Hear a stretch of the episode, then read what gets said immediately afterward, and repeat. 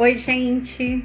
Eu vim aqui conversar com vocês hoje sobre é, um psicopedagogo, o Francesco Tonucci.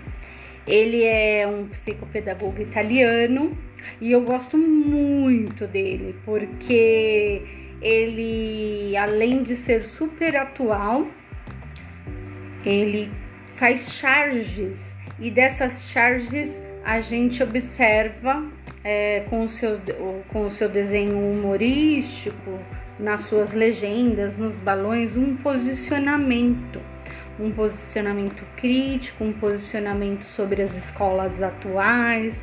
Ele, e aí eu peço para vocês depois é, procurarem aí, dar um Google, né? Como se fala hoje em dia, e procurar uh, essa imagem, uma das. Ele faz muita charge. E a imagem que eu mais gosto é a que ele coloca um, e que ele desenha, né?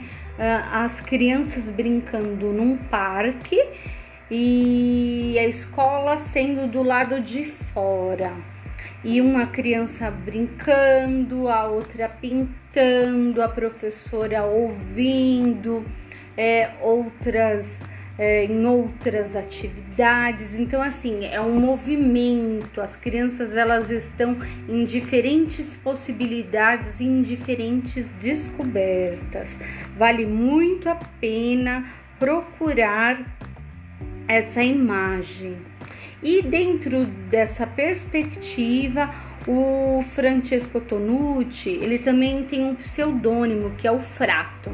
Ele faz pesquisas, né? Ele, além de, de ser esse psicopedagogo italiano, ele é especialista em crianças e agora na pandemia ele fez várias videoconferências e ele critica a escola, a maneira como a escola se posiciona ao longo dos anos, uma repetição.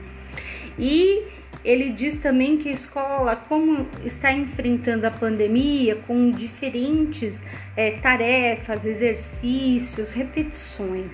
Para ele, é, a escola nesse período de pandemia deve fazer com que a criança seja autônoma, tenha é, liberdade.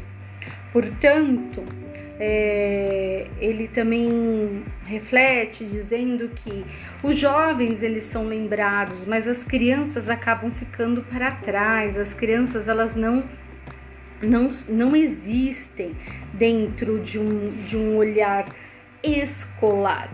E essas lições de casas, elas são inúteis. Portanto, os adultos saíam de casa, agora muito menos as crianças. Portanto, essa autonomia, essa liberdade, ela deve ser propiciada nos lares. Para ele, a escola é feita e está sendo feita dentro das famílias, com essa parceria, com essa colaboração dos pais é, executarem e realizarem as atividades pedidas, né? E a escola, para ele também, a escola ela deveria ser um lugar de ciência, um, um lugar em que se tornasse um grande laboratório. E também ele acredita que para as crianças é necessário brincadeiras, escrever, registrar ah, esses vídeos que as famílias é, fazem em casa. Portanto, para ele, a brincadeira ela tem a ver com o aprendizado e ela também ela reflete uma educação integral, o desenvolvimento da criança na sua máxima possibilidade. E a educação também eu acredito muito nisso, ela vai despertar esse sentido das vocações. E ele sugere é, nas suas videoconferências, nas, nas entrevistas que ele dá, alguns itens bem interessantes para as famílias realizarem em casa e, e, eu vou falar algum deles, alguns deles agora. Ele fala que a educação ela é um direito irrevogável. Ele também acredita na questão do protagonismo da criança, mesmo nos seus lares, em que a família vai dar todo esse apoio. Ele dá a dica de que a criança ela pode ajudar a cozinhar, ter esse momento lúdico e o adulto ele vai fazer essa mediação, deve trabalhar também com com, com as caixas de histórias, relembrando também as suas vivências, as suas memórias familiares.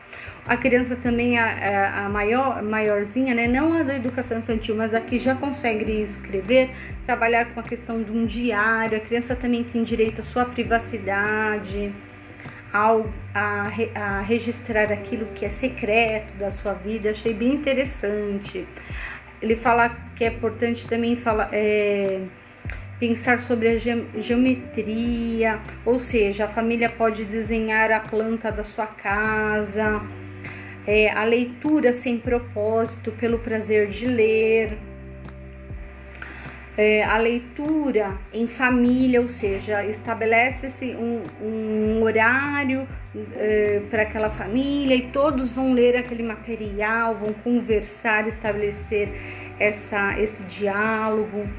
Também é, para não ficar apenas na questão das mídias, do computador. A família pode estabelecer esse momento do jornal, em que as crianças e as suas famílias também que tiverem acesso é, vão construir esse momento de leitura, de também realizar uma correspondência para outro familiar, observar a natureza, a questão do desenho, observar ao redor algum fato, a arte como um elemento de satisfação para relaxar.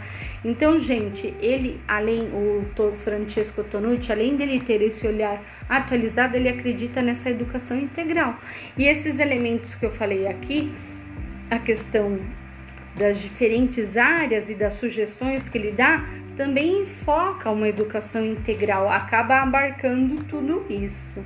Então procurem lá na, no Google é, imagens dele, das suas charges e vocês vão perceber que são bem interessantes, tá bom? Hoje a sugestão de pesquisa, a sugestão de uma nova de um novo de uma nova leitura, de um novo autor é o Francesco Tonucci.